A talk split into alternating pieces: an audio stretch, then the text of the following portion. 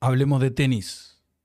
Es auspiciado por Technifiber, CTU Tennis y producido por Three Win Events and Entertainments. 3, 2, 1. Y les damos la bienvenida a una nueva edición de Hablemos de Tenis. Desde la trinchera está explotado el chat. Eh, no sé si son chilenos, no sé de dónde son, pero están recontra manijas. Le doy la bienvenida a mi compañero de aventuras, Luciano Cabeiro, al filósofo que ya tiene sus adeptos y su iglesia incluso. Bueno, Joy Rodríguez, que ya lo conocen, que ha venido, viene con ganas de picarla porque no daba la cara hace rato. Y la verdad, un orgullo que esté Fernando Petrocelli. Fer, Muchas gracias por tomarte el tiempo de subir y por todo el cariño que nos brindás en los comentarios. Y además que sos verdaderamente un grosso para nosotros y para mí es un orgullo que una persona como vos admire eh, el arte o el trabajo que uno hace, ¿no? Así que muchas gracias, Fer. Bienvenido a la trinchera. Abrazo grande, Diego. Un gustazo, como te lo dije en persona, a ti, a los muchachos, a Gonzalo, a Fer, a tantos que vi en el, en el Buenos Aires, en el torneo. Eh, admiro mucho lo que hacen. YouTube es, es un medio, yo digo que es como un gimnasio, que si dejas de ir al gimnasio dos semanas, pierdes el trabajo realizado en, tres, cuatro meses. Y ustedes son muy constantes, tienen un estilo bien particular, así que lo disfruto mucho. Abrazo a Lucho, que verdad aprendo bastante cuando, cuando lo escucho, a Joy y a toda la trinchera. Un gustazo enorme estar acá. Lo loco es que vos conozcas a Joy, viste que Joy en realidad es un, es un tremendo tiro al aire, pero vos, que vos siendo un tipo tan grosso lo conozcas, Sí, me emociona. Lo vi, lo vi en transmisiones del, del Australian Open, me acuerdo. Sí, sí, lo vi, lo vi, lo vi. No, no, es un tipo- Nadal, claro. Es, un- es- es el Yo él lo especial. conozco porque, sale la- porque sigue el fútbol también. Espera, Joy, ¿de dónde lo conoces a Fer? Porque yo de fútbol tengo poco, contanos. No, yo porque yo veo cuando yo veo lo que ponen en DirecTV, el fútbol, el programa que ponen ellos estelar con Pablo Giral y toda esa gente, yo lo veo con Vargas, yo lo veo y lo, lo sigo, lo sigo a ellos. Y ese el debate que hay porque siempre era Messi, Cristiano, pero ahí es, es un, es un grupo que, que habla bien de los dos. No es que están como en España, están un poco más virados. no, Aquí en Latinoamérica, yo creo que los únicos argentinos sí, eh, de, de programas deportivos argentinos que hablan muy bien de Cristiano siendo ah, portugués. sí. Y me gusta por el, por el debate que hay entre y son de diferentes nacionalidades de Latinoamérica y es bueno el programa, me gusta el programa de ellos. Joy, eh, vos, Fer, todo lo que habla Joy lo, lo tenés que grabar y después lo, lo escuchás en Sí, 0.5. procesado. Decodificarlo, ¿no? Está en velocidad 2.5. Es un No tipo. 1.5, Ahora, sino ahora, ahora, 2.5. puedo- puedo- ahora ahorita empiezo a bajar el nivel porque es que hace tiempo que no entraba. Claro, claro. Fuera de trainer. Claro, así después te llaman para el fútbol. Yo le dije a la gente que yo no quería subir, pero Diego que no me subía, para que no formara lío. Eh, Di la verdad. Sí, es verdad. Cabeiro, bienvenido. Contame, mirá, veo esta foto y sé que a vos te, te emociona ver a Nico Jarry y a esa plana ahí. Contanos un poco qué ves en la placa y qué viste de Nico Jarry en este segundo título ATP que consigue como local en Santiago. Y la verdad que me alegra, viste, un poco me pegó el- la derrota de Tommy, pero, pero yo creo que, Nico se merecía ganar el torneo, ¿no? Fue, fue un legítimo campeón, lo salió a buscar, estuvo ahí en la cuerda floja, Z abajo, 4-2 abajo en el tiebreak, eh, y lo ganó, lo ganó de valiente, en el tercer set eh, jugó realmente mejor de lo mejor que había jugado eh, y mostró un nivel de un top 30 muy tranquilo, ¿no? Un poco jugando un tenis que él juega por momentos, ¿no? Y que ahora está empezando a tener una identidad un poco más continua en los partidos, ¿no? Jugar como más como americano que como sudamericano. Yo quiero agradecerle a todos los chilenos por el cariño, incluso creo que es algo mutuo que va y viene y por eso nosotros también seguimos a los jugadores. Primero los seguimos porque son buenos, porque los admiramos. Con Lucho ya dijimos que el equipo de Copa Davis de Chile va a dar que hablar en las finales. Y bueno, yo también tengo, me, me gusta, me gusta el estilo que tienen. Confiaba mucho en Nico Jarry, bueno, fue que este, este último tiempo es una locura la historia, porque bueno, él estuvo suspendido, también estuvo lesionado, pero juega la quali de Río. En, en Argentina pierde, en el Argentina Open pierde, creo, primera ronda o en la quali, ya no me acuerdo dónde, pero pierde un partido, o sea, bueno, Jarry continúa sin encontrar el rumbo, uno pensaba y demás. Barrio de Janeiro. con, con, con Felipe, con Meligeri. ¿En la primera ronda? En la primera ronda del quali, sí, Bueno, en dos sets. Que ahí estaba Fer Petrocelli en la trinchera con nosotros. Bueno, eh, y a- después, eh, Barrio de Janeiro pasa la quali y mete semifinal, hace un partidazo con Alcaraz. Ya con la trinchera dijimos, este muchacho está jugando cosas serias, está jugando mucho. Le hizo un gran partido a Carlitos. Y bueno, después, ahora eh, como local, bancando la presión, porque hay que jugar en Chile, Fer, no sé si coincidís, con todo un estadio que te alienta, con toda una fiesta y demás, y no les querés fallar, ¿viste, Fer? Sí. Desde, desde aquel partido que le gana Musetti en, en primera de Río, doble 6-4, Total. ya ahí mostraba a Jarry que, que, que no iba a ser una aparición pasajera, que no se iba a ir temprano de Río. Musetti era, junto con Alcaraz y Norri, las grandes figuras aquí en Buenos Aires, decepcionó enormemente en la gira sudamericana, perdiendo incluso en primera con Munar en, en, en Santiago. Y la verdad, yo había visto a Jarry jugando Challengers el año pasado, extraviado en estos Challengers de canchas duras de Estados Unidos, conociendo obviamente lo que había sucedido con él, pero el servicio que tiene, la derecha invertida y la estabilidad en los rallies que he visto durante estas dos semanas, eh, me hacen pensar que estamos en presencia de un 2023 muy exitoso para Jarry. Si lo acompaña el saque, no se desenfoca y no como dicen en Estados Unidos, overcook, ¿sabes? Que no se le van los drive lejos como sucedió en algún partido en la primera vuelta de este torneo. Yo creo que Jarry va a tener muy buenos resultados en, en, en, canchas duras y va a tener un 2023 bastante exitoso, creo que por encima del ranking 50 seguro. Coincido, coincido, Fer. Yo me excité en la transmisión y dije top 20, yo lo siento así, pero bueno, Cabeiro subió y dijo top 30, y dije no estaba tan errado. Nuestro especialista es Lucho, aparte a Jarry lo conoce y mucho Lucho. Y quería preguntarte, Lucho, porque hablábamos justo con también muchos entendidos de Chile que estaban en la transmisión que nos decían, pero Nico en realidad juega mejor en Clay porque tiene más tiempo de armar los golpes. Pero yo creo que en Hart tiene que jugar bien. Aparte, me decían a todos los que derrotó Jarry, yo no sé si me estaban boludeando porque no tuve tiempo de revisarlo, pero me tiraban nombres que vos te quedabas, ¿what? A todos esos les ganó. Creo que Klappenbach la otra dijo que tenía un buen récord contra los top 10. Me dijeron tipo, Sisipas, eh, Zverev, no sé, habrá que chequearlo. Ahora lo voy a, mira, mientras habla Lucho lo voy a chequear al head to head del ATP. Adelante, Cabeiro. Sí, es buen récord, pero lo cierto es que no, tampoco jugó tantos partidos contra top tens. ¿Entendés? Porque lo que hablábamos con, con Ale era que en cierto punto Nico tenía ese juego medio lancero para el día que está derecho ganarle a, a muchos jugadores buenos, ¿no? Por, por su capacidad de tiro. Hoy Nico demostró que un poco superó su peor deficiencia, que son las distracciones. En, ustedes en la, en, en la, en la mm, transmisión. En la transmisión hablaban un poco de eso, decían lo enfocado que está. Y yo por dentro estaba esperando que aparezca la laguna de Jarry, ¿no? Que apareció en un... el segundo set, en un, en un solo game de servicio, Lucho, increíble. Claro, pero, pero lo cierto es que él le suele pasar eso.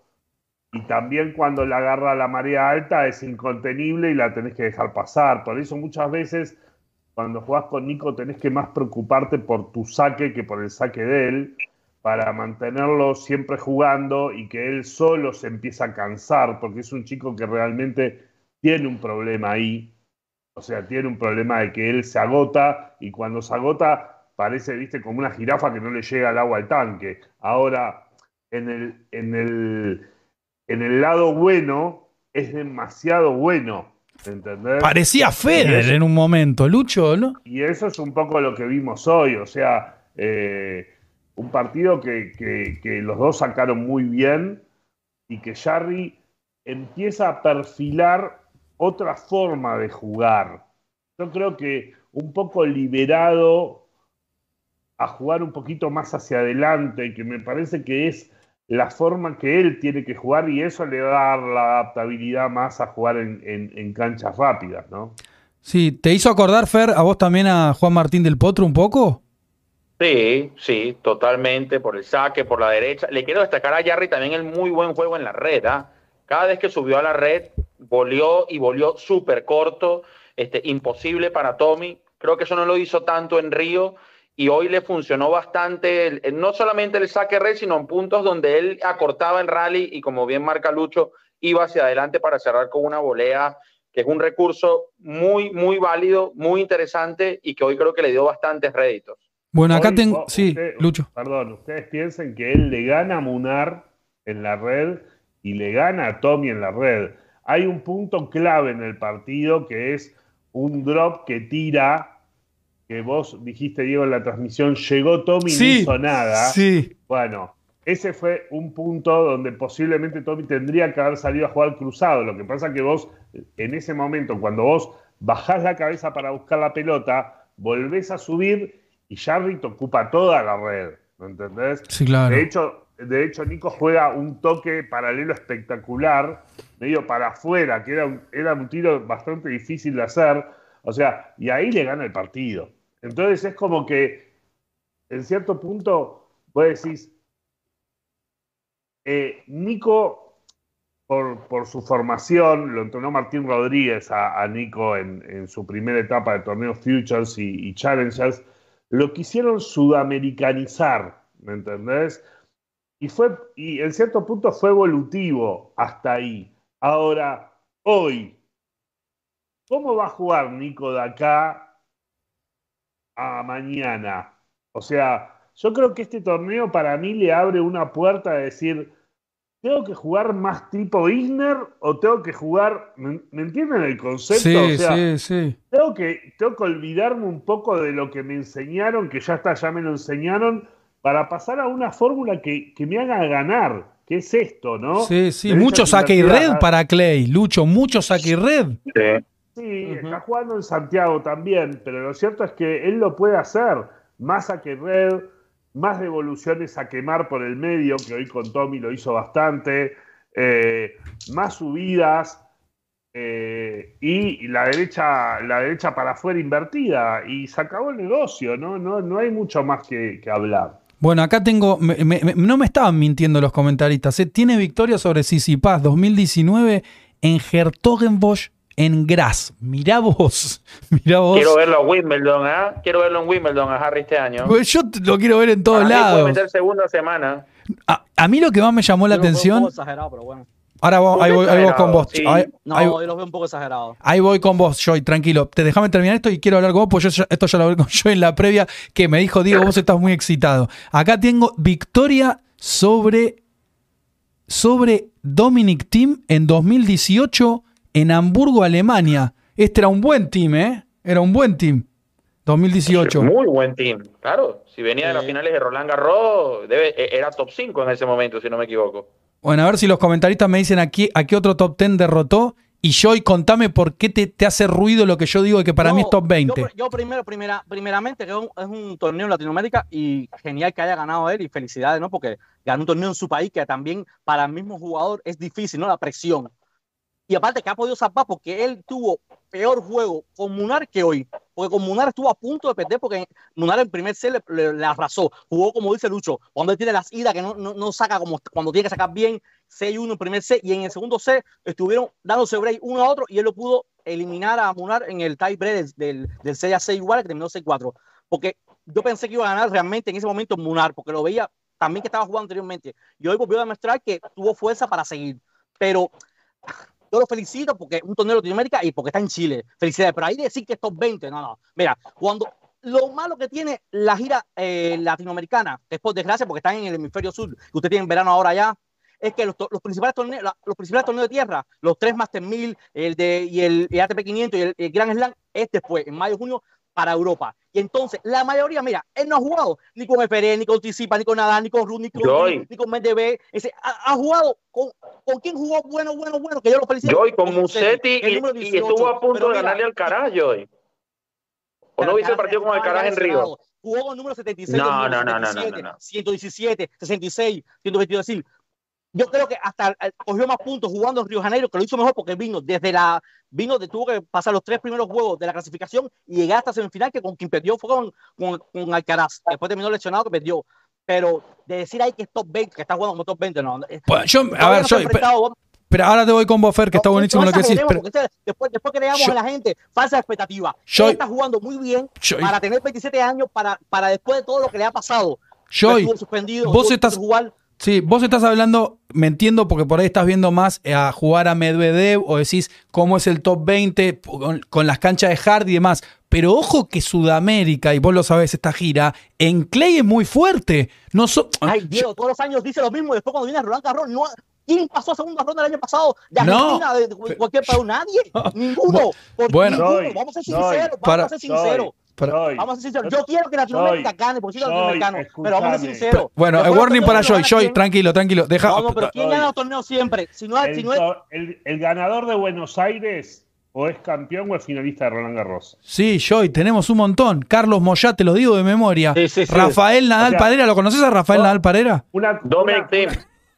jugó jugó. Buenos Aires. Dominic Thiem, Ferrer, que fue el Casper final. Sí, Casper Ruud, Oh, Joy. Y Argentina, que Argentina tiene 250, que debía ser 500, que parece que lo van a cambiar porque siempre han ido gente prestigiosa a jugarlo. Pero no es eso, sino que como al mismo tiempo que está jugando torneo de tierra batida, se está jugando un mapita torneo en pista dura. Ese, como después vienen los dos torneos más terminan en Estados Unidos, los buenos de verdad, los primeros rankings no van a las giras sudamericanas. Los buenos de verdad en, hard. Los buenos de verdad en hard.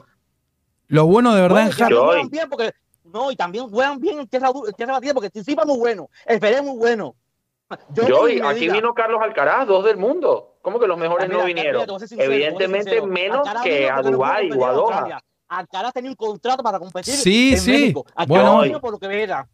No, no, se, no se puede ser, no se puede ser. Adelante. Yo, como, como Nadal, se lo agradezco que haya ido a Argentina a jugar, porque Argentina es, es tierra de gente gloriosa en tierra batida y es un país, Latinoamérica, son los primeros en tierra batida, pero no se puede comparar torneos que se hacen en Europa. Warning, tiene que hablar Fernando. Petrocelli, por Bueno, favor. no. Por fa- Adelante, Fernando. no, bueno, a ver, con todo respeto, Joy, creo que estás minimizando. Compa- compará, compa- compará Buenos Aires como pelear. No, comparado a Buenos Aires con. No más con- preguntas. con. Barcelona. Pará, Comparado con silencio, Cabeiro, dejamos al-.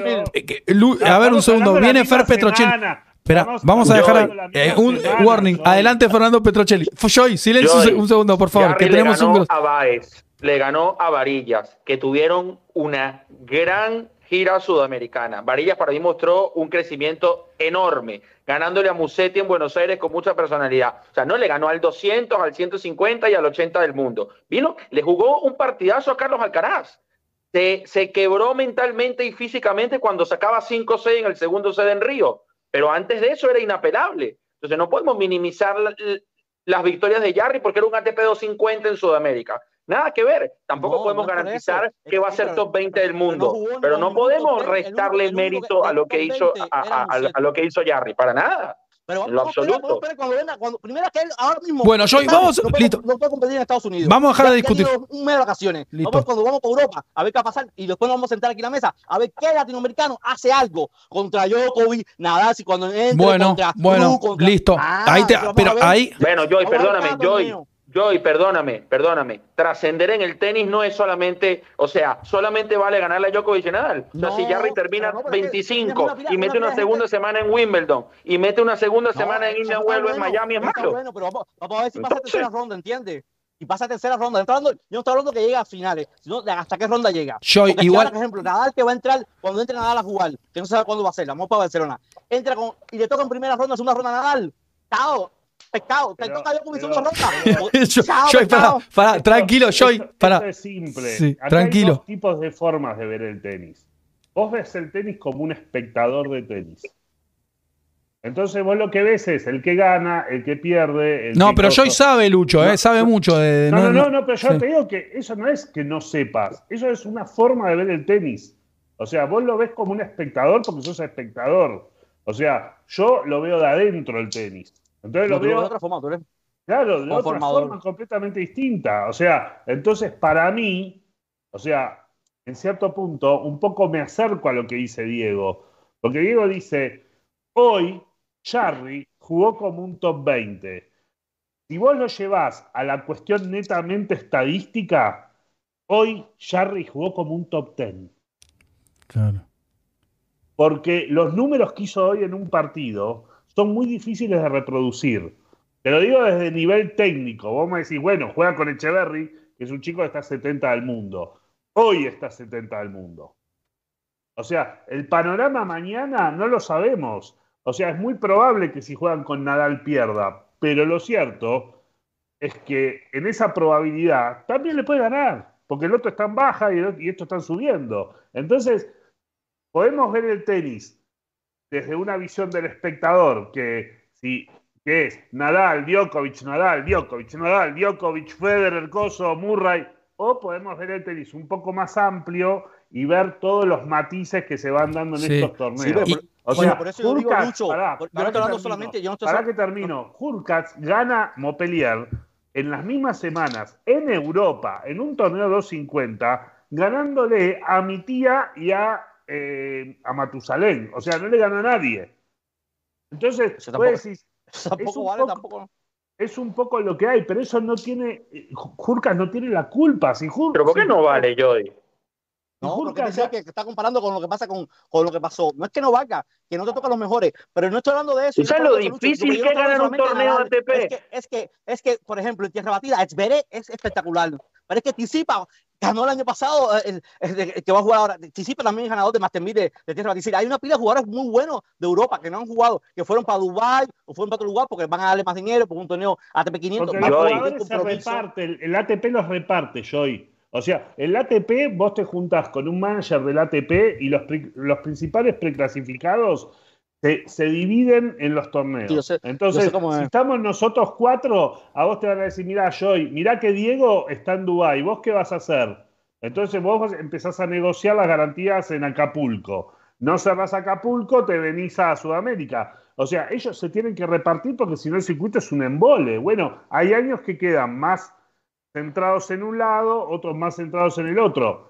Tenés la desgracia de que Nadal y Djokovic son europeos y que es muy probable que tengan más tendencia a jugar en otros torneos que no Sí. sea acá. Sin embargo, Nadal cuando Va- estuvo para jugar, Vamos, Nadal esta, esta gira Yo- siempre o la juega en Sudamérica Sí. o no la juega. quiero escuchar un segundo a ¿O Fer no? Petrocelli. Por favor, no interrumpamos a nuestro inv- eh, invitado estrella, un grosso Fer que viene. Adelante, Fer, expresate. Joy, por favor, no, No, lo pises. yo- entiendo a Joy, sinceramente. O sea, Joy le ganó a Lorenzo Musetti y Musetti le ganó a Alcaraz el año pasado en Hamburgo. Y Musetti estuvo a un C de ganarle a Djokovic en Roland Garros y lo mismo a Tsitsipas. O sea, estás hablando que Jarry le ganó a cualquiera que agarró una raqueta y se puso enfrente y Yo no es así. Al contrario, no estoy desmereciéndolo, pero me estás hablando de Musetti del año pasado, que este año estaba bien. Yo te puedo decir que. Bueno, pero ¿qué? por- No te estoy hablando del Musetti del hubiera ganado, 2018, y no te estoy hablando del Musetti hace seis meses. Harry campeón. Una, una pelota puede cambiar. Pero de- Joy, Joy, Joy, tú pudiste ver el partido que le hizo Jarry Alcaraz la semana pasada en Río. Sí, Pudiste yo lo verlo. vi, y Alcaraz no estaba. Pero mira, Alcaraz viene de. No sé, Alcaraz, de- hace Alcaraz se termina de lesionar con Norri, porque si no, Alcaraz no hubiese Alcaraz corrido el tercer set, No, no, no, no, no. Sí, sí, no, te digo dónde se lesiona Alcaraz. Y así Te- todo le ganó. Espera, le digo Todo dónde le se lesiona. Alcaraz porque yo lo descubrí, Fer, eh, analizando videos. Alcaraz se lesiona cuando corre esa, para mí, eh, cuando corre esa pelota con Jarry, que hace ese El punto. pasillo de ese En ese memorable. passing, para mí, ahí se lesiona Alcaraz Sí, porque hasta ese sí, momento sí, sí, sí. estaba corriendo como un animal. Pero es verdad lo que dice Fer, Joy. Eh, eh, el propio Jarry lo estaba haciendo correr por todos lados. Alcaraz le había ganado la, le había Yo- ganado yo el duelo. Que el nivel de él, que de Harry es muy bueno y que lo felicito, pero que no podemos decir a los como dice Lucho, como yo que soy un televidente más, expectativa, está jugando como un top 20, porque no se ha enfrentado en un top 20 en el torneo, Pero. ¿cómo no se ha enfrentado a un top 20 si jugó con el 2 del mundo? Joy, ¿qué estás diciendo? Todo el mundo quiere Alcaraz, está hablando del torneo ahora de, de aquí, de, de Bueno, sí, ¿no? de hace De- una semana. Sí, también jugó con el 117, con el 77, con el 66. Bueno, pero es con lo que le 76. tocó yo. ¿Y Ah. qué hace? ¿No juega entonces? No, yo quiero jugar Pero rivales más fuertes. pero ¿Qué no me hace? que juega como un top 20, no me estás diciendo que juega como un top 20. Igual- es que mira, te estoy diciendo, una pero pelota. hay algo que, una- hay algo que no mira, una pelota no que te se fue, no- no te pongas obcecado. Escucha una cosa. Para vos jugar como un top 20, no le tenés que ganar a un top 19. Claro que no. Bueno, no más preguntas. O sea, el tipo tiene el nivel. Ahora, si después le gana a uno que está 19, del 1 al 19, será mejor. Lo que estamos diciendo, lo que decía Diego, que le parecía que Nico Jarry, ¿me entendés? Tuvo nivel de top 20, ¿me entendés? O sea, Nico Jarry, aunque se vaya a tomar el sol de acá al fin de año, es muy probable que ya termine top 30. No, ya están en 52 ya. O Y sea, te digo algo, ¿entendés? O Joy, sea, le ganó a un Diego Schwartzman que para No, mí hizo Schwartzman. su mejor partido en lo que va de 2023. Yo vi Sí. una evolución en Schwartzman más allá de la derrota. y le ganó No, un partidazo. Juanma fue, Juanma fue el, el mejor partido que ha jugado, que ha estado muy mal. Me elevó su nivel por suerte porque ha estado muy mal en esta gira. Bueno, entonces O sea, tiene mucho cuando- mérito. Y le ganó a Musetti, que es top 20 también. Entonces no sé lo que Yo no habla. diciendo el mérito, contrario, yo estoy felicitando porque aparte ganar en su país con el público tiene más presión para él de ganar en su país. Sí, Pero yo, y lo está felicitando, pero a la vez le está restando mérito diciendo, no, No, no, pero esto es un torneo que ganó y después no va a mantener ese nivel. No sabemos. No, podemos sentenciar diciendo Lucho, Busca no jugó con nadie en un torneo de 50. Ah, tú, tú juegas que te tocó, él ganó que te tocó, pero vamos a ver Bueno. cómo vaya todo el mundo por Europa. Para ponerle cierre, para ponerle cierre a esto, Joy, que este, me encanta, porque aparte esta polémica, eh, los comentaristas están todos eh, escribiendo y también Joy pincha y nosotros también contamos lo que vemos. Digo, vamos a darle tiempo, vamos a darle tiempo. Yo digo que para mí va a ser top 20 Jarry, estoy convencido, lo dije en la transmisión. A veces, por lo general, adivino algunas cosas. Vos lo sabés, Joy, porque me seguís hace mucho tiempo. Otras Es me bueno- equivoco. Es lo bueno que tiene que no defiende muchos puntos. Otra vez me equivoco yo, pero sabes que bastantes veces le pego y después toda la gente se sube arriba. Y ya lo sabes, a veces me equivoco. Yo creo eso. Vamos a ver con el tiempo qué es lo que sucede. Como dice Fer, bien Fer y Ahora, Cabeiro. no, cuando se- cuando- no, Mira. pero mira, Diego, una cosa. Cuando se termine la gira de Tierra Batida, cuando se eh, Rolón Garro invita a Petrocelli y vamos a analizar todo lo que ha pasado. Ok, ok, ok. Yo, yo no estoy diciendo que Jarry va a ganar Monte Carlo, Conde de Godó y Roma. Estoy diciendo que ha mostrado una evolución evidente en su tenis en estas dos semanas y que creo que eso le va a ayudar a mejorar muchísimo su ranking. No estoy hablando que va a terminar top 10 en el año, pero coincido con Lucho, el tenis que exhibió estas dos semanas es de un tipo que va en serio en 2023. Listo. Y aparte te digo algo, Joy. El señor Petrocelli va a estar invitado porque nos banca y porque es un crack y él va a volver. Va a- no te preocupes que va a volver a la, a la batineta porque aparte está Sí, hablando muy bien. Sí, sí, eh, hermoso escucharlo. Yo voy a Cabeiro. entrar con los- Yo voy a entrar con los muñequitos, con los muñequitos. Sí, de- sí. Cabeiro, ¿algo más para agregarle a Joy o estamos claros?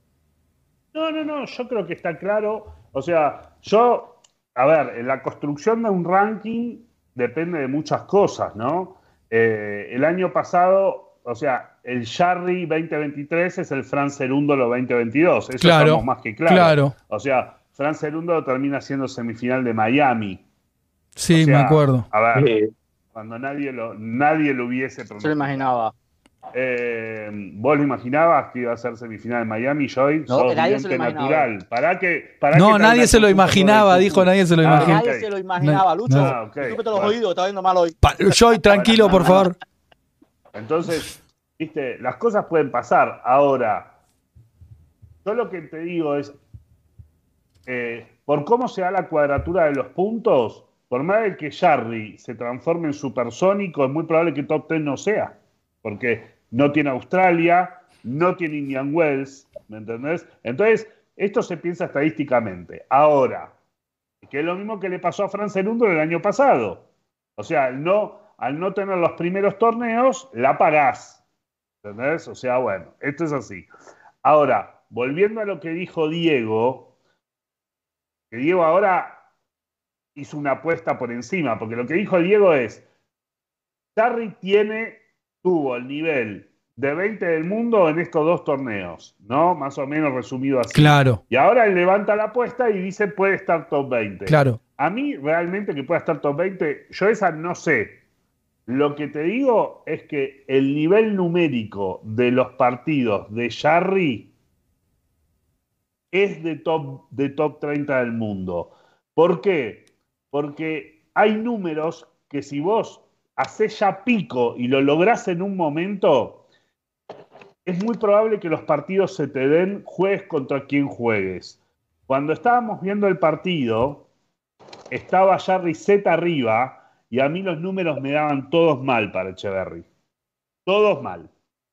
¿Y qué pasó? Lo termina dando vuelta. Claro. No es una regla sine qua non, pero lo que te está diciendo es, ojo, o lo que digo yo, ojo, porque al día de hoy el tipo va encarrilado a esto. Ahora, si mañana el tipo quiere abandonar el tenis y ponerse una frutería, la verdad que no lo sé. Sí. Eh, estamos hablando al día de hoy. Y yo agrego Tampoco algo. sabemos Lucho. si, si va a aparecer otro crack en otro Ag- lado. agrego algo que, como lo que bien decía Fer Petrocelli, que quiero aclararlo. Eh, la gira sudamericana, o sea, los resultados que obtiene Jarry hoy con el diario del lunes, que es campeón en Chile y semifinalista en Río, no tuvo un buen Argentina Open, ya lo colocan como top 20 en Clay del mundo. Ya lo colocan porque esta gira es muy pesada en cuanto a nombres y demás. Y en cuanto a jugadores, venir a jugar acá a Clay es. Está bien, no está jugando con el top 10 o no, con el top 20, pero están jugando con tipos que juegan muy bien al tenis, aunque no estén tan bien rankeados por el hard y demás. Mi apuesta, como dice Lucho, es: yo creo que Nico puede llevar estos números que explicaba Cabeiro, que esto creo que lo que vos entendiste, Fer, al hard que eso, eso sí es una. Ahí sí me estoy arriesgando, porque no sé si lo va a poder hacer. Yo creo que sí, porque tiene el perfil para mí para poder hacerlo. otra cosa para agregar rápido y breve. Jarry le gana a Kekmanovic en Australia en set corridos y pierde con Shelton en un partidazo también, 7-6, 7-6, 7-5. Y Shelton le gana a JJ Wolf y llega creo que a cuarto de final con Tommy Paul. O sea que ya Jarry a inicios de año venía Ah, eso fue este año, Fer. Y mejora. ¿Fue este año, Fer, eso? Este año. No lo sabía. ok, mira vos, tremendo. Entonces no es casual lo de Jarry. Tremendo. Viene creciendo. Hay que ver si lo puede sostener por mentalidad, por físico, por regularidad, pero promete lo de Jarry en, este, en este 2023. Igual, tampoco estamos descubriendo la pólvora. O sea, o sea, Jarry es un tipo que juega bien y juega por inspiración y cuando está derecho es es, durísimo. No estamos agarrando. atención, atención, Diego Dimón nos donó.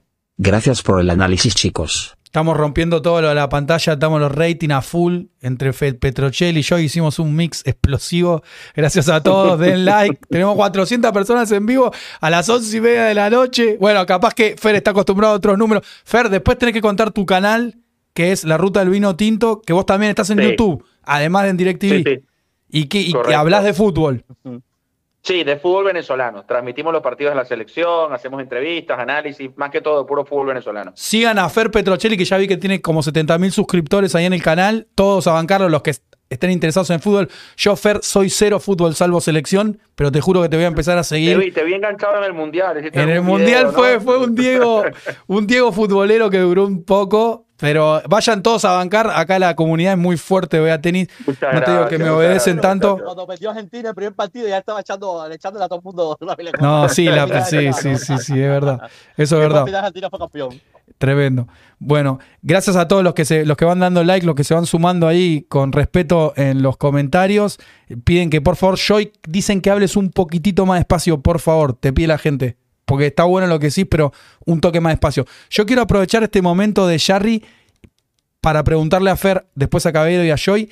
¿Vos tenés la sensación, Fer, que está arrancando un nuevo escenario a nivel mundial? Porque tenemos también la consagración de Medvedev, que no es nada nuevo, pero es como un Medvedev recargado, de Miniaur en Acapulco. Rafa, que después Joy nos va a contar que está afuera, Djokovic que pierde con el androide y decimos, da la sensación que algo se está moviendo, ¿no? En el, como que se sacudió el, piso de ATP. ¿Cómo lo ves Boffer?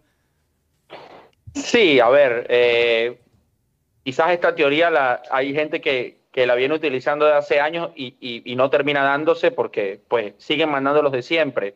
Yo creo que Djokovic va a volver a su mejor nivel. Se ha encontrado un Medvedev que no lo veía así desde aquel partido que pierde insólitamente con Nadal en la final de Australia creo que me desde uno de los pocos que puede competir con Djokovic mano a mano, al igual que pongo en ese grupo a Yannick Sinner, pongo en ese grupo a Carlos Alcaraz y los demás, hay que ver cómo, cómo regresa Zverev de la lesión. Creo que eh, fue muy fuerte esa lesión en Roland Garros con, con Rafa y no estaba aún al 100%.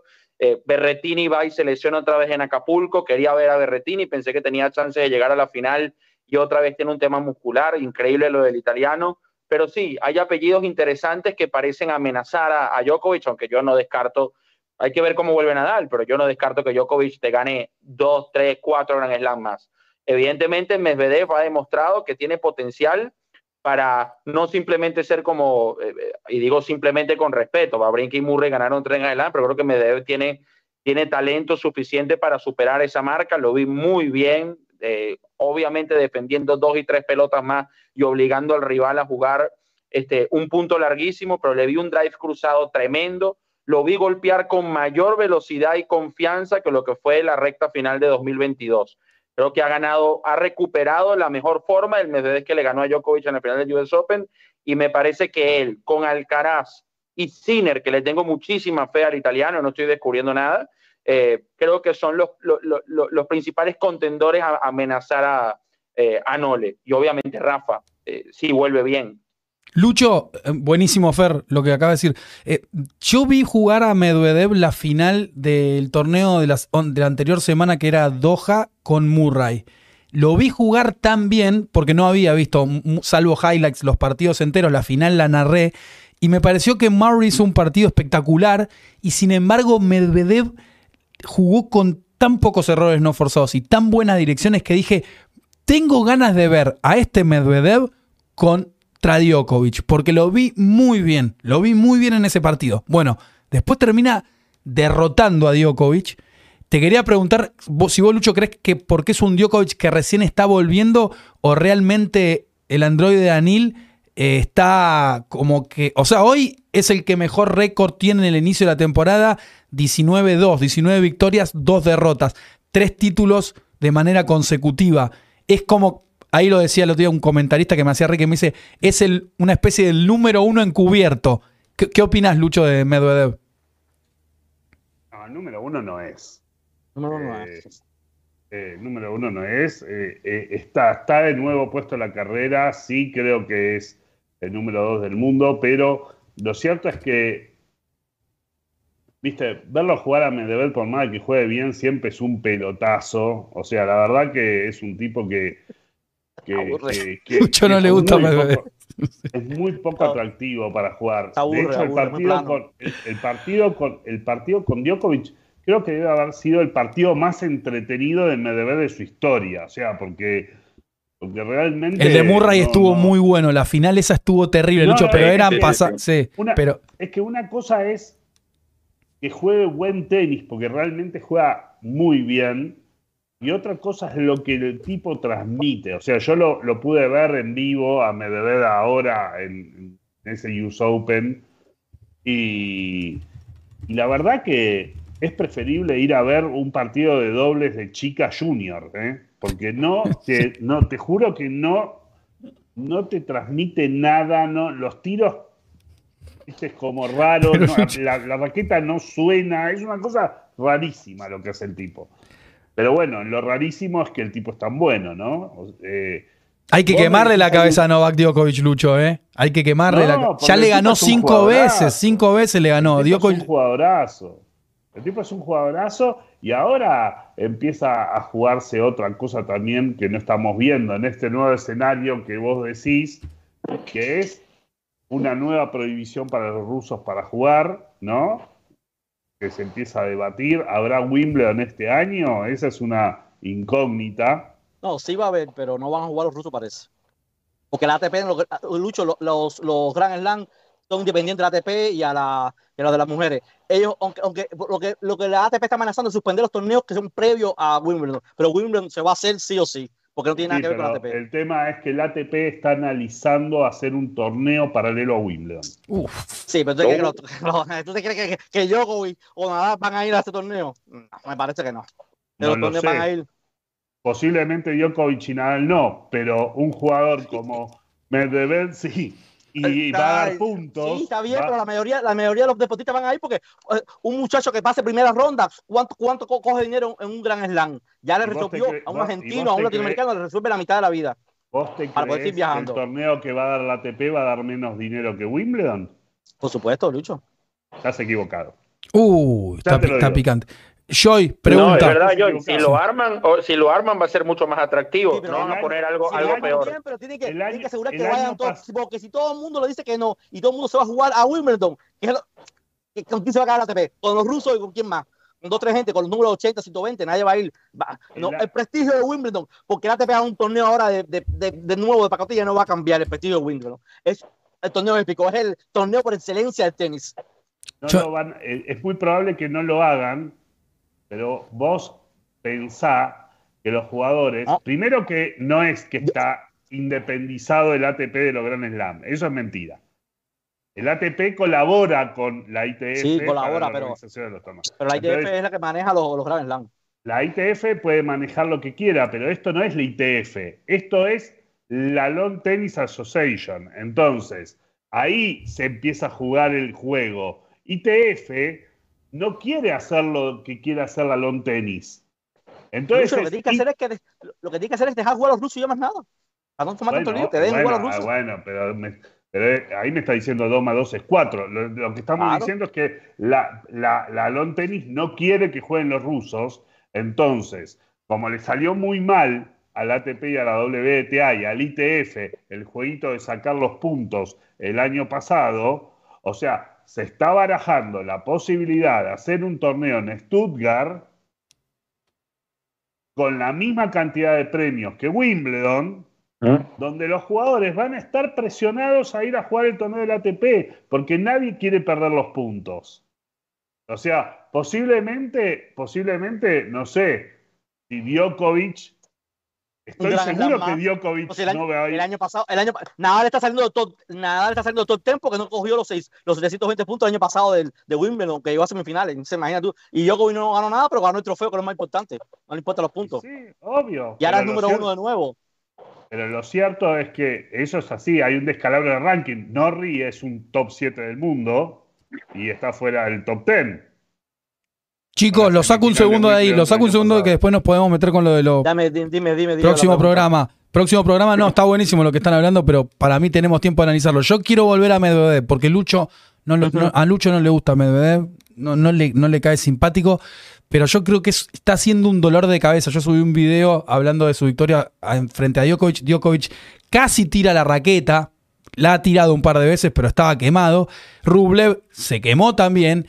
No es que tiene 150 planes Joy Medvedev, pero en hard y en indoor tiene un plan que complica mucho. Rafa zafó, como decía Fer, de milagro en la semifinal, en la final recordada de Australia, muy bien Rafa, No, pero es que el pro- sí, pero el problema es que Rafa fue quien le rompió la cabeza a Medvedev, que es difícil hacérselo. Porque Bueno. después lo cogió en Acapulco, en semifinales también se lo comió. pero bien, Medvedev, pero Medvedev una ventaja, dos sets, 4-2, 0-40. o sea, Sí, como dice Fer, en un momento, yo me acuerdo, ¿te acordás? Lo narré yo al, al partido de Rafa y de Medvedev. Rafa estaba en el horno, zafó después, monstruo, porque es Rafa, Bueno. pero tenía el control el androide, lo tenía total, y el otro día Total, lo, no tuvo con. Djokovic. Aquí esto, ah, lo tuvo, pero no, no, no me diga lo que, lo que no fue, lo que No, no, fue. no, el no. futuro no puede ser Pero Joy, lo que te quiero decir, es un gran jugador Medvedev, porque vos no, incluso para mí, a, a mí tampoco, como dice Lucho, él para, para ir a ver un partido, él aburre. Pero la verdad es eso, que el único que le come la cabeza a los dos grandes es él, porque en pista, sobre todo ahora no aquí en pista dura, sino jugando bajo techo, que el año pasado estuvo muy mal, pero es que es el, es el, el contrincante más fuerte para Djokovic, que es el otro que es mejor jugando bajo techo. Es Medvedev, Medvedev juega muy bien. Y lo que tú estás hablando de la nueva horneada, mira, esto lo estamos diciendo todos los años.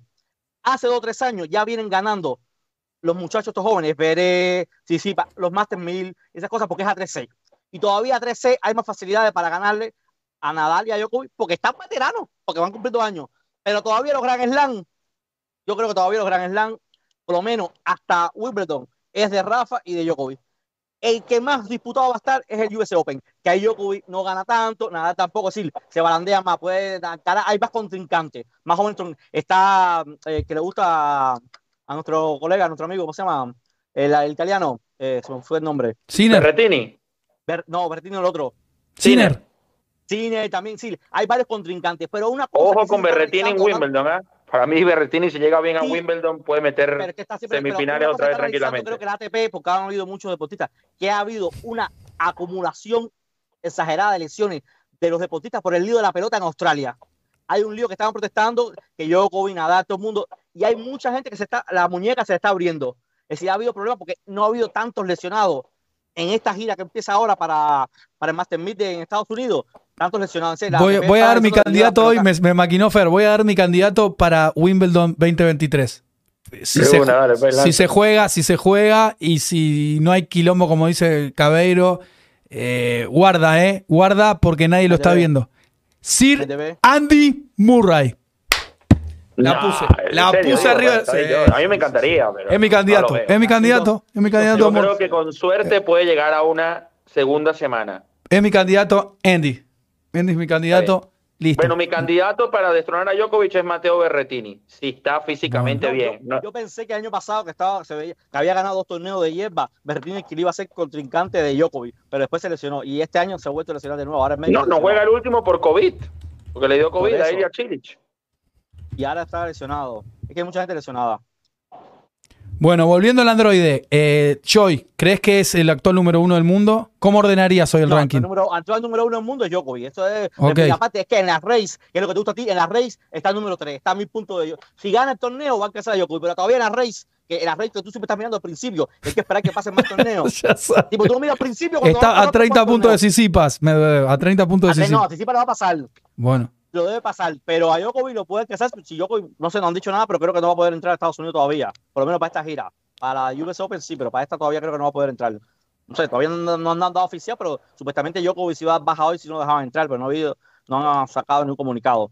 Pero ok. yo creo que lo van, porque yo creo, yo creo que Biden no se va a meter en esa locura de estar entre los entrar, no se va a meter en esa locura, ya. En mayo que entre todo el mundo y, y ya. Estamos claros que Djokovic no juega, no puede jugar, ya es oficial, Fer no puede jugar la gira norteamericana. Sí, qué lástima. Qué, qué decisión- No, sí, es un tema polémico. Eh, bueno, son, son las convicciones de Djokovic. Eh, la verdad que en este 2023, cuando ya eh, todo está tan Ya todo está no- ya está todo normalizado, normal. me parece que obviamente pierde el tenis. Es una verdadera lástima. Igual que la estupidez de, de, de no invitar o permitir que los rusos y bielorrusos jueguen Wimbledon. Pierde, pierde el tenis, pierde el espectáculo, pierde el producto, perdemos nosotros. Si quieres que te diga. Tengo información del equipo de Carlos Alcaraz, esto lo saqué de punto de break. Parecería que Alcaraz, Lucho, no está descartado de Indian Wells, menos de Miami. O sea, parece, parecería que creen que. O sea, todavía no tiran la toalla respecto a Indian Wells y casi que con seguridad va a estar en Miami. Lucho, ¿te- ¿no te parece extraño esto que Alcaraz haya estado parado tanto tiempo, se vuelva a lesionar y ya lo metan de nuevo en vez de dejarlo en boxes? Y no sé, viste, hay que ver la, la parte interna, pero me parece que Al- Alcaraz lo están apurando demasiado. Yo creo que Alcaraz- Miami. Ah, Eso está muy cerca.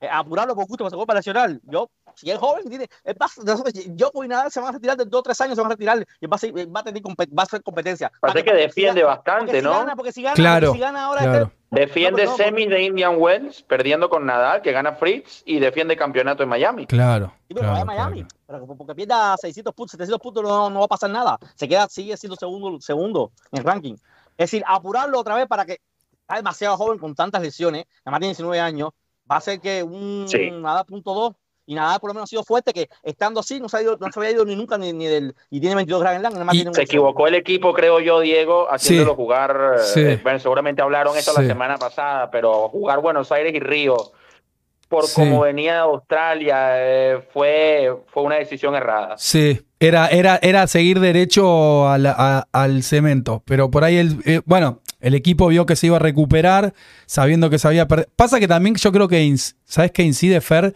La manija que Sí. debe tener Alcaraz para jugar, que es joven, se lo nota con mucha sí, energía. Está desesperado, tenía tres meses sin estar en cancha, sí, es verdad. Él es quiere verdad. jugar todo, seguro. venir a Argentina, Lo vimos con. Sí, lo vimos Sí, con Fer ahí que la. Hay momentos que hay que parar porque es más importante que tenga una carrera amplia a que no se le corte la carrera en 2 3 años y ya no pueda jugar más porque sigue lesionado, ¿entiendes? Ese, tiene que evitar porque es demasiadas lesiones. Lucho, con Lucho este, debe saber más de eso que con, con- con es este panorama, de- Lucho, ¿quién crees que son, quién, es- quién crees que son los candidatos para Miami o Indian Wells, Lucho? Ah, qué buena pregunta. Sin Djokovic, sin Alcaraz, vamos por Indian Wells primero. Y me parece que Medvedev es el que pinta, es el que pinta en punta, ¿no? O sea, no, no hace falta. Me, llamó la atención, Lucho, que vos que, so- vos que lo bancás también, la derrota de Run con De Miniaur. Creo que dicen que se lesionó, yo no lo pude ver, pero bueno, De Miniaur. Ya, eh, lo que está pasando, en el, volviendo al concepto del nuevo escenario, eh, ahí me están escribiendo Tommy, no voy a decir lo que me pone, pero después le voy a contestar. Eh,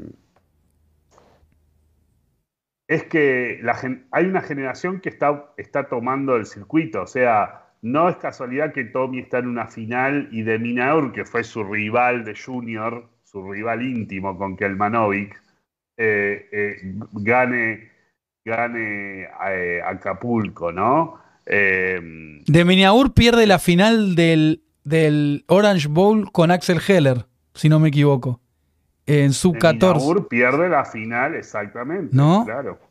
Axel Heller, contem- contemporáneo de, de Tommy, de Sí. Camilo, de Bauti, De Taberna. Bueno, Axel Heller ya no juega más. También llegó a la final de, del US Open Junior en 18 y de Wimbledon. Sí. ¿Y él, él es, más, es más joven, puede ser de Miniagur, un año? Pero jugaba no, con no, él. no, son 99 todos. ¿Todos? El único que era más joven de ellos era Aliasim, que estaba ahí también. Ok. O sea. Eh, Yapovalov creo que es 99 también. Eh, o sea, Heller creo que le gana a Yapovalov en el camino de ganar ese Orange Bowl. Eh, ¿viste? Es, fue una generación muy buena. Muy buena. Bueno, eh, mandarle un abrazo a Tommy. Yo le mandé un, un mensaje, ahí me lo contestó también, así que después le voy a escribir a Tommy. Qué jugadorazo, Diego. Tommy, Qué digo, Tremendo. para mí, en- tremendo. para mí, no sé si en. No quiero poner tiempo, pero yo creo que Tommy Echeverry, vamos a poner dos años, año y medio, para mí va a ser el número uno del tenis argentino. Creo que tiene más recursos que, que, que Baez, tiene una derecha más potente que Cerúndolo. eh, lo vi, mira, yo a Tommy lo veo por primera vez el año pasado jugando con Daniel Almayer, una semifinal de un Challenger, creo que era en Ecuador, que Almayer venía ganándole a todos. Nunca lo había visto a Tommy Echeverry, debo, debo confesar, y me impresionó. Y previo al torneo de Buenos Aires entrenó con Munar un domingo y el tipo quemó la bola durante una hora, le dio un paseo enorme a Munar. Creo que tiene todas las condiciones de Tommy Echeverry para ser el número uno del tenis argentino. Te repito, no sé cuándo, pero para mí se va a dar. Sí, Así como tú coincido. lanzas pronósticos, yo lanzo esta. Coincido. Ah, pero yo creo que yo, yo creo que ahí lo tiene difícil con yo creo que lo- los hermanos Ceruto lo- eh, por lo menos que, que la, la gira la- el, el 60% de la gira es en pista dura si Juan Manuel eh, Juan Manuel no el otro el, el otro segundo lo Fran. usted dice, la Fran. promotora se, po- se pone yo creo que, que va a mantenerse el número uno que yo creo que, que para mí que yo veo de todos ellos como posible ganador de Roland Garros es a Juan Manuel ahora ha tenido unas cosas un poco raras que ha estado que por la lección que tuvo, no sé, pero yo veo, yo, yo le veo algo a él, algo como una chispa interna, no sé, algo Ganador de Roland Garros. Tanto. Sí, pero no ahora este año, de 4 o 5 años, yo, yo, lo- yo lo veo de un ganador de. Grand Slam. Yo, yo lo Ahí que quiero decir, Como juega en tierra. yo lo que quiero decir de Tommy Lucho, tierra. que ahí le estás escribiendo, yo lo que quiero decir Sí. de Tommy, Tommy hay que tener en cuenta que llegó a su primera semifinal en este torneo ATP. Y Lucho ya nos había dicho, Fer, que Tommy es un tipo que va, es como que avanza, se, se afianza, avanza, se afianza, no pega así un, bueno, no solo llegó a su primera semifinal, llegó a su primera final y para mí la jugó de una manera espectacular. Yo vi al mejor Tommy, yo vi el mejor Tommy en semi y en la final. Ahora, hoy se enfrentó contra un jugador que yo hoy me va a decir que no, pero a mí no me importa, que jugó en un nivel de top 20, yo creo. Totalmente. O sea, que a Tommy no le recriminaría nada. Yo, le diría, Tommy, te doy la mano porque a veces se pierde en este deporte, porque el otro es mejor. Pero el nivel, la poca cantidad, Lucho, en el momento que cierran el primer set, muestran los números. Vos, vos justo estabas ahí conectado, Lucho. Tenían el 72% del primer saque adentro los dos, el 65% con el segundo. Eran una computadora los dos, fueron una computadora el primer set. Y esto para Tommy no deja de ser nuevo. Tommy juega su primer final eh, ATP. Fue mejor que la primer final de Baez para mí. Baez perdió con Pedro Martínez la primera, ahora no me acuerdo exacto si la ganó o la perdió. Bueno, o Fran, no sé, no importa. Pero es la primera experiencia que tiene una final. Y para mí estuvo por encima de. Pero muy por encima del No, Tommy pero- del torneo más pasado. allá- más a- más allá Diego, el primer y el segundo set fueron muy, muy. El primer y el segundo set tuvieron números idénticos. Los dos terminaron en, en los dos y tuvieron, estaban muy pegados. Escuchamos a Cabeiro y vamos, Joy, por favor, dale, Cabeiro. Más, a- más allá de los resultados, es lo que vos construís, que es lo que le estoy poniendo a este mientras se putea. Le digo, es lo que vos construís. Si vos construís, Claro. ya empezás a tener como un, a- haces un escalón más en, en- en esa escalera que te va a llevar al lugar a donde vos querés lograr. Tommy eh, está bien, es parte de su exigencia con él mismo y que quiere ganar y que todo el mundo quiere ganar. Y él es un chico que no ha perdido muchas finales. Tommy es, un- es muy ganador en las finales. Pero lo cierto es que lo que yo le digo, y esto es un poco puertas adentro, eh, le digo, ya estás adentro, ya estás. Sí, olvídate. O sea, Hoy jugó a un nivel. O sea, ya estás adentro. Hoy ya todo el mundo empieza a temerte, ¿me entendés? Y, y lo cierto es que eso es lo bueno. Después si ganás el torneo, buenísimo, pero lo, lo- lo importante es que si no ganás ahora, lo ganás en, eh, eh, después Sí, de. olvídate, olvídate, ¿Entendés lo que te Lucho. Olvídate, O sea- no tengo ninguna duda, no tengo ninguna duda. Además jugó Se contra escapó, Jarry. Diego, estaba Sí, 4-2 Fer. ahí. Seguramente él se reprochará ese momento 4-2 en el tiebreak del segundo con su servicio. Pero Y bueno, sabes no que lo pudo sí, cerrar. pero Pero, sabes- no se puede no se puede reprochar nada porque No. tuvo una semana, perdón Diego, si a Norri, si no llueve ese día, uno no lo puede garantizar, pero para mí si el partido seguía, Echeverri eliminaba a Tommy, en, en- eliminaba a Norri, perdón, en los cuartos de final de Buenos Sí, Aires. totalmente. Sí. No, y, a- totalmente. y además, Lucho, hoy, me sumo a lo que dice Fer, Joy, escúchame, el partido en un momento tenía el ritmo de un partido, por eso Lucho decía de top 10. Es, viste, cuando vos ves, voy a excitarme, pero ves Djokovic contra Murray o Djokovic contra Nadal que ganan. Pierden, ganan un punto, pierden el siguiente, ganan un punto, pierden el siguiente. Tommy estaba jugando así con Jarry y Jarry era el que no aflojaba y Tommy tampoco. Pero, ojo, ver, Aparte, Diego, sí. otra cosa, en el segundo set, Jarry quiebra temprano y uno pensaba que iba a ser un set fácil para Jarry y se iban a ir al tercero. Echeverry vuelve, le quiebra de, de Olvídate, vuelta olvídate. Totalmente. Y además es lo que te digo, o sea, él estuvo siempre muy cerca de un Jarry recontra iluminado de local con un estadio lleno en Santiago. O sea, estaba peleando. eh, Totalmente. Aparte, Totalmente. Nosotros, nosotros, viéndolo del lado argentino ahora, nosotros necesitamos detonadores. Yo siempre le digo detonadores. O sea, cuando yo entrené a Heller de chico, después lo tuve a, Tommy y después lo tuve a Taberna. O sea, y yo siempre, y siempre Tommy me preguntaba, pero vos por qué viste en mí? Y yo digo, vos vas a ser el mejor de tu generación. O sea, cuando Heller en Junior se ganaba todo, Tommy ganaba todo, pero dejó de jugar un año, dejó de jugar antes Junior, si no, también hubiese jugado por el número uno Junior, no me cabe la menor duda, pero eh, de hecho la Asociación de Tenis no nos mandó a Australia cuando Tommy salía de 5 y era un torneo que Tommy lo ganaba, o sea, eso es una cosa que me va a quedar siempre, tengo el puñal puesto ahí, pero lo cierto es que, si detona Tommy, Taberna y Camilo se meten. O sea, pero no me cabe la menor duda. Van atrás de Tommy, pero en, en cinco minutos los tenés top 100. Cada uno tiene que atravesar su proceso. Lo veo a Camilo un poquito más armado, a, a- a Camilo Hugo, eh, y, y se tendrá que decidirse si quiere ser un jugador bueno o si quiere seguir ganando en, en la mitad de tabla, Sí, ¿no? pe- pe- o sí. sea, a mí, pero, pero, pero lo cierto es que potencial para estar top 100 tienen los tres. Sí. Y a mí, a modo de resumen, sí, Lucho, yo lo que quería decir a modo de resumen, porque ahí veo que hay un montón de chilenos también.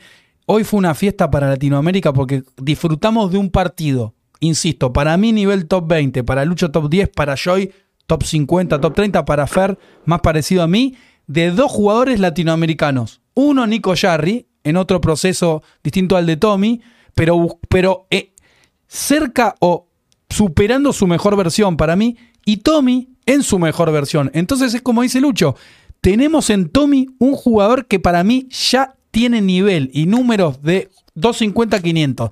Ya está dentro Tommy. Por ahí no Es se hora, te- es hora que Tommy ya abandone los challengers, Sí, por ahí no se da cuenta él, pero hoy jugó con esos números y de esa manera jugó el partido. Entonces ya está. Obvio que se tiene que seguir esforzando. Ya en 60. Estaba Bien. jugando ya. Claro, Joy, claro. Sí. Y miren lo que dejó la gira sudamericana, ¿no? Córdoba, campeón Baez, finalista Fede Coria, parece que fue el año pasado.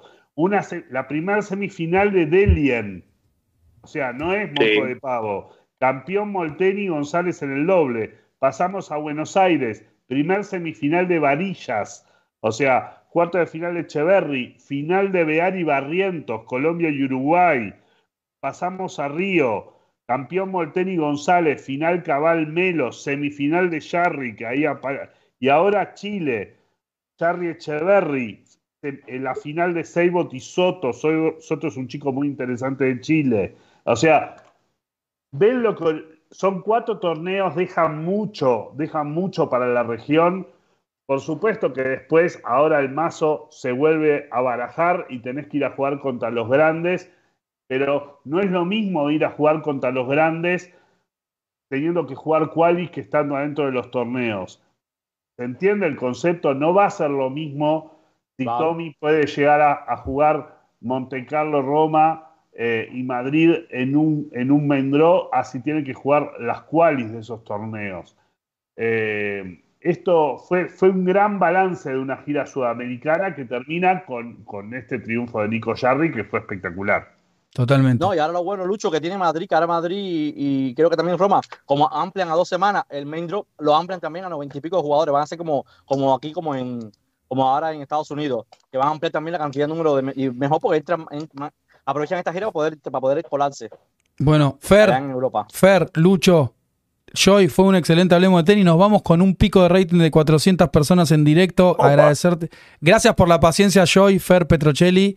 Gracias, Lucho, No, la por, pasé muy bien. por la Eh, paciencia, Joy, Lucho. Nadal regresa para Barcelona. Ah, teníamos que, teníamos que eh, hablar de eso para cerrar. ¿Qué pasa con Rafa, Joy? No, no marque, la lesión está. O sea que de Nadal es todo muy eh, hermético, todo cerrado, ellos no dan pista a nadie. Pero por las declaraciones que él hizo, que él se va a presentar cuando esté bien de verdad. Que si no puede jugar eh, Monte Carlo, no lo va a jugar. Que empezaría en Barcelona o en esto. Y para todos los que estaban diciendo que se va a retirar este año, ya cuando hizo, cuando firmó en Instagram y eso, puso, nos vemos en el US Open. Que no puede ir a esta gira, pero que nos vemos. en la- Sí, que para la gente se va a pensar que aunque pierda Roland Garros, no va a seguir participando. No se va a retirar todavía.